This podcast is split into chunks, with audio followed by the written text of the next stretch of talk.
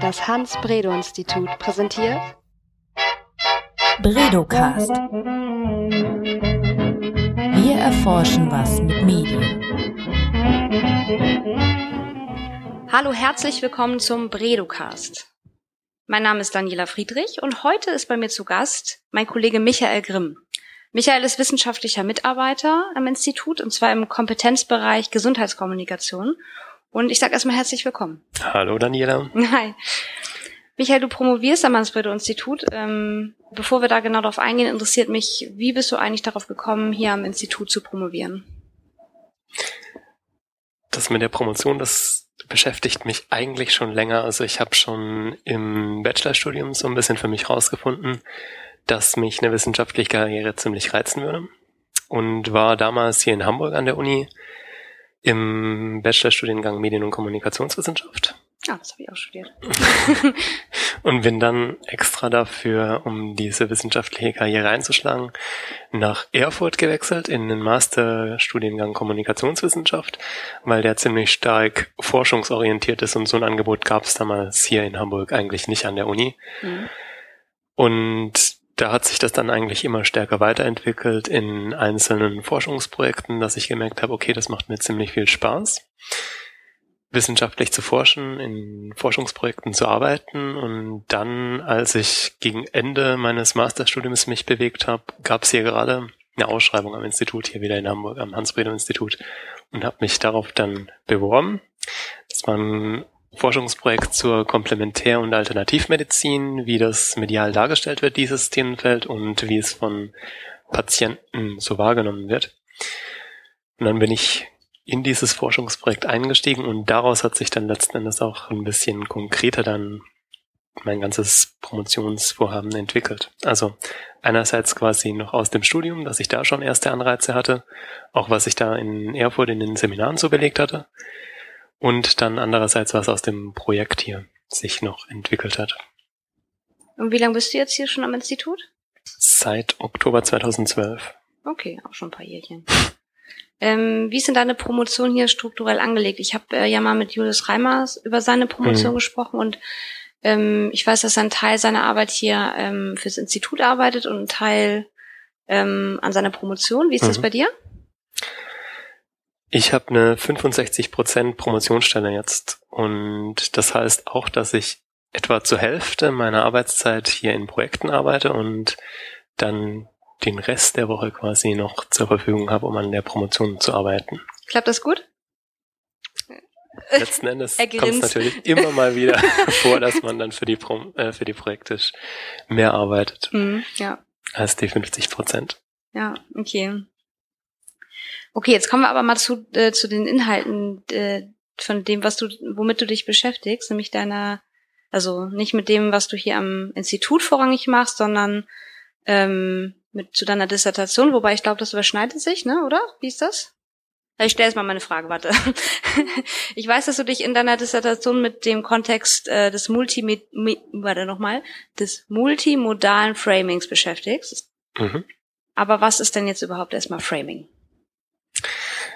Bei Framing, da geht's im Grunde darum, dass man, wenn man mediale Darstellung sich anschaut, niemals sagen kann, okay, diese mediale Darstellung zeigt jetzt eigentlich die Welt so, wie sie ist, sondern dass man immer, wenn man irgendeine mediale Darstellung anschaut, also sei es ein Bild, sei es ein Text, sei es ein Video, immer eben davon ausgehen muss, dass es eine bestimmte Auswahl ist von der Realität.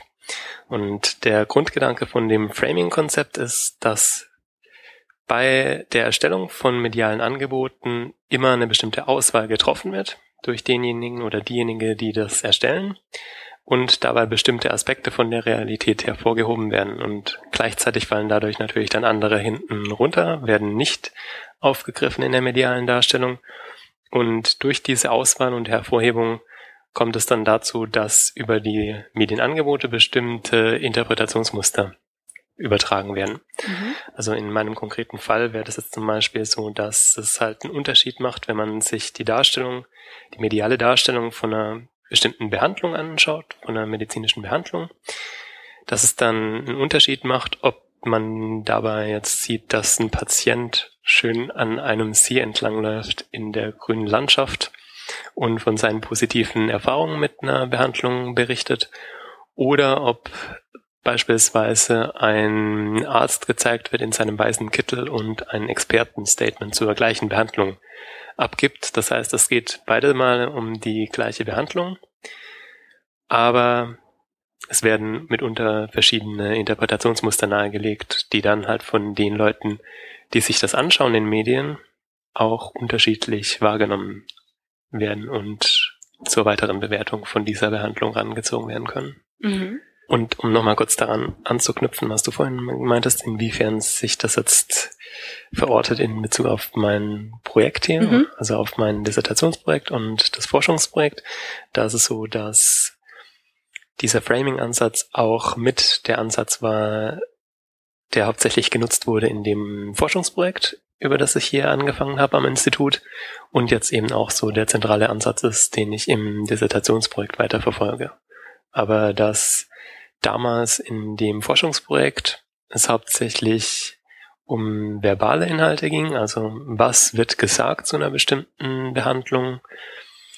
Und jetzt geht's bei mir konkreter um das Zusammenspiel von verschiedenen Modalitäten, also sowohl von Sprache und von Bildern, am Beispiel von Fernsehbeiträgen.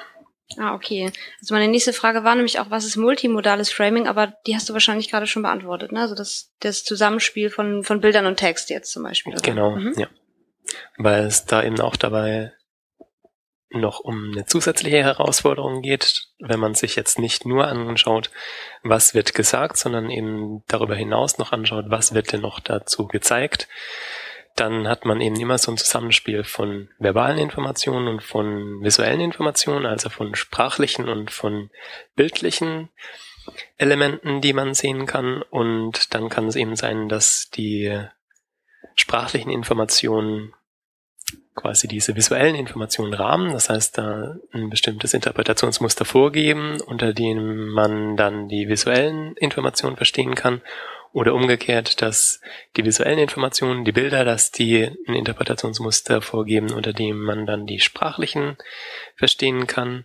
Es kann natürlich auch sein, dass die Bilder und die Sprache im Gegensatz zueinander stehen oder dass die sich halt gegenseitig ergänzen. Mhm. Und diese verschiedenen Kombinationsmöglichkeiten, die rücken bei mir jetzt in den Vordergrund. Ja, klingt total logisch, aber wurde das nicht bestimmt schon hundertmal untersucht?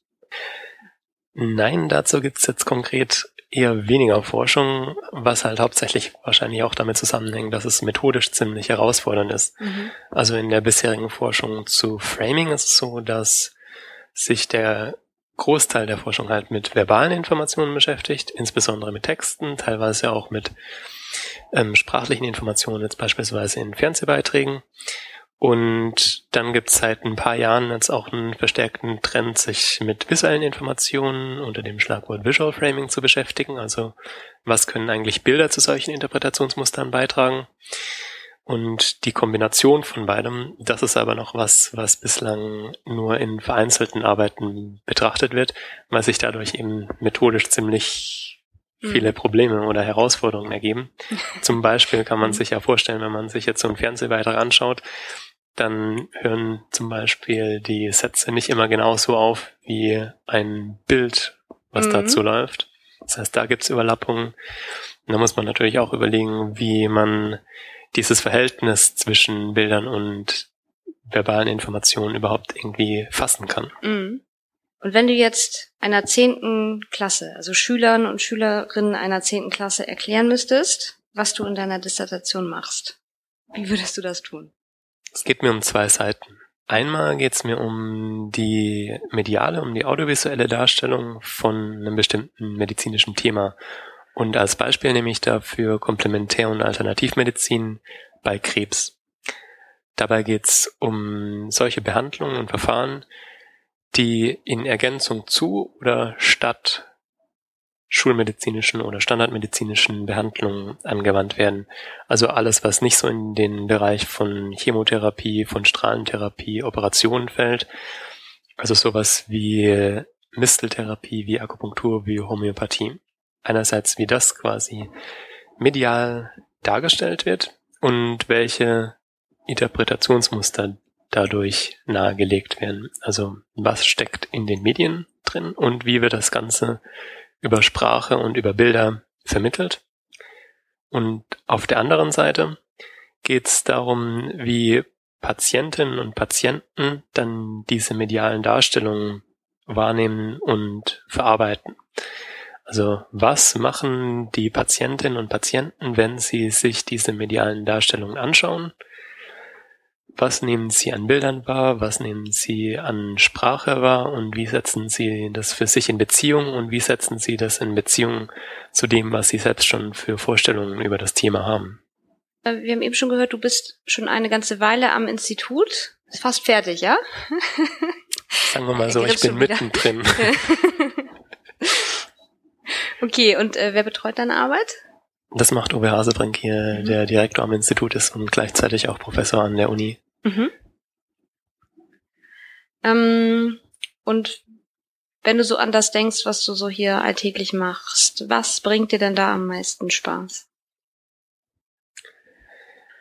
Also jetzt auch konkret auf mein eigenes Projekt bezogen ist es so, dass mich sehr reizt, dass es eine hohe soziale Relevanz hat. Also dass man nicht so im Elfenbeinturm sitzt und vor sich hin forscht, sondern dass man eigentlich immer so mit den Blick darauf hat, okay, wem bringt das jetzt eigentlich was und was bringt es wem?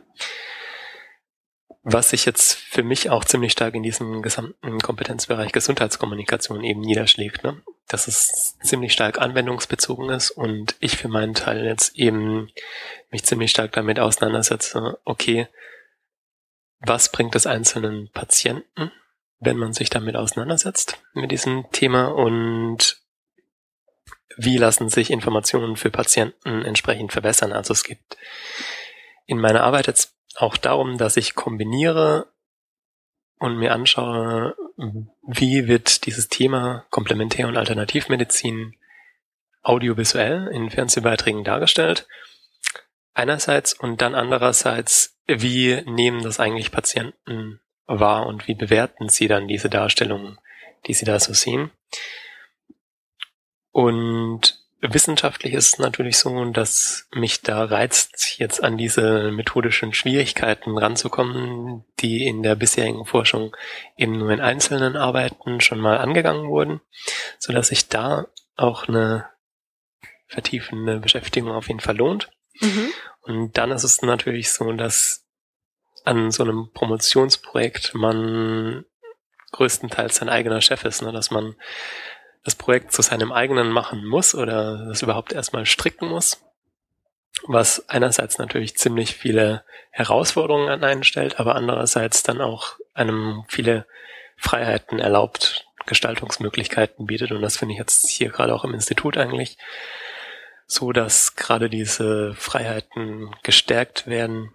Und ich hatte da jetzt zum Beispiel vom Institut schon mehrmals auch die Möglichkeit, dann Veranstaltungen zu organisieren. Wir hatten da mal in meiner Frühzeit hier am Institut noch ein internationales Symposium organisieren können, bei dem wir unterstützt wurden vom Institut. Da ging es eben auch schon um Visual Framing und was da für methodische Herausforderungen sich dabei stellen. Oder ich werde jetzt gerade beispielsweise auch dazu ermuntert, eine Pre-Conference für die Jahrestagung der International Communication Association, das ist unsere kommunikationswissenschaftliche internationale Fachgesellschaft, durchzuführen, was jetzt dann in Japan sein wird. Oh. Also. Darf ich auch kommen?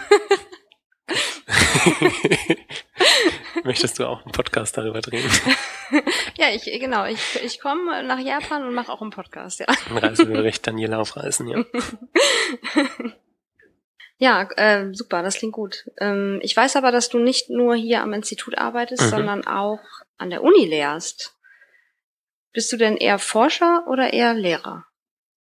In erster Linie wahrscheinlich mal Forscher. Das ist auch so ein bisschen die Konstellation, die unser Institut ja zur Uni hat, dass wir eigentlich ein reines Forschungsinstitut sind und von vornherein erstmal keine Lehrverpflichtung haben, aber wir haben die Möglichkeit, als Angestellte hier am Institut dann auch an der Uni zu lehren. Und das habe ich jetzt schon dreimal gemacht mittlerweile an verschiedenen Instituten an der Uni und macht mir auch Spaß. Das ist was, was wir freiwillig machen können. Und das nutze ich auch ganz gerne. Und wahrscheinlich immer zum Thema Framing, ne? Oder? Ja, auf jeden Fall unter methodischen Gesichtspunkten. Mhm. Bringt das deine Dissertation dann noch weiter, wenn du sowas machst? Oder ist das, machst du das, äh, um dein, das Konzept weiterzugeben? Oder was ist da so dein Anreiz? Ja, das ist ein Punkt mit dem Framing-Konzept, dass ich mich damit beschäftigen kann. Da natürlich kann man sich ein bisschen methodisch verausgaben. Ne? Das sind natürlich einerseits immer eher die Grundkurse, die man da anbieten darf an der Uni. Das heißt, man kann auch nicht zu viel methodisch voraussetzen, aber kann sich methodisch da auch ganz gut an Möglichkeiten und Begrenzungen abarbeiten. Kann ich jetzt persönlich nicht ganz so nachvollziehen, mich methodisch auszutoben, aber ich glaube, wenn mir die Frage gestellt worden wäre, dann wäre, hätte ich wahrscheinlich gesagt, ich wäre, ich bin eher Lehrer als Forscher. Ich hatte, also ich hatte jetzt im letzten Semester ein Seminar am Institut für Journalistik und Kommunikationswissenschaft und das war dann noch am nächsten dran an dem, was ich bislang jetzt als Promotionsprojekt so habe. Da ging es um visuelle Gesundheitskommunikation und Framing, wie sich das methodisch untersuchen lässt. Das war dann entsprechend auch schon Master-Seminar. Das heißt, da konnte man dann methodisch schon ein bisschen tiefergehend einsteigen. Mhm. Ja, cool. Was hat dich denn bisher so im Forschungsverlauf oder ähm, bei ersten Ergebnissen am meisten überrascht? Kannst du da schon was sagen? Also inhaltlich zu den Ergebnissen kann ich noch nicht wirklich was sagen, no. aber bist du schon gespannt. Ja. ähm, aber man kann auf jeden Fall sagen, dass es eine bestimmte Herausforderung ist, diese ganzen verschiedenen Themenfelder miteinander zu kombinieren, ne? dass ich mir jetzt eben nicht nur Framing anschauen muss und den ziemlich umfangreichen Forschungsstand, den es da schon gibt, sondern dass ich mir darüber hinaus eben auch noch anschaue, Multimodalität, okay, was gibt's da schon, dass ich mir darüber hinaus noch anschaue, okay, wie sieht's denn aus mit ähm, multimodalen Darstellungen in der Gesundheitskommunikation, was gibt's dazu schon? Und dann, weil ich diese Rezeptionsstudie noch zusätzlich machen möchte, okay, wie kommt man denn da methodisch eigentlich am besten ran? Das ist sowas, was sich so im Prozess der Dissertation eben herausstellt, mhm. was sehr herausfordernd ist und wo man mal schauen muss, wie man das am besten integrieren kann, wo man dann auch einen bestimmten Biss halt haben muss, um da dran zu bleiben und dann entsprechend auch wichtig ist, dass man ein Thema hat, an dem man die Relevanz sieht für sich persönlich und mhm. auch dranbleiben möchte. Ja, ja, das kann ich gut verstehen. Ja, also ich, äh, wir sind schon fast am Ende, äh, zumindest von meinen Fragen, die ich mir vorher überlegt habe. Aber wenn man jetzt mit dir über deine Dissertation sprechen würde, welche Frage muss man dir dann unbedingt stellen?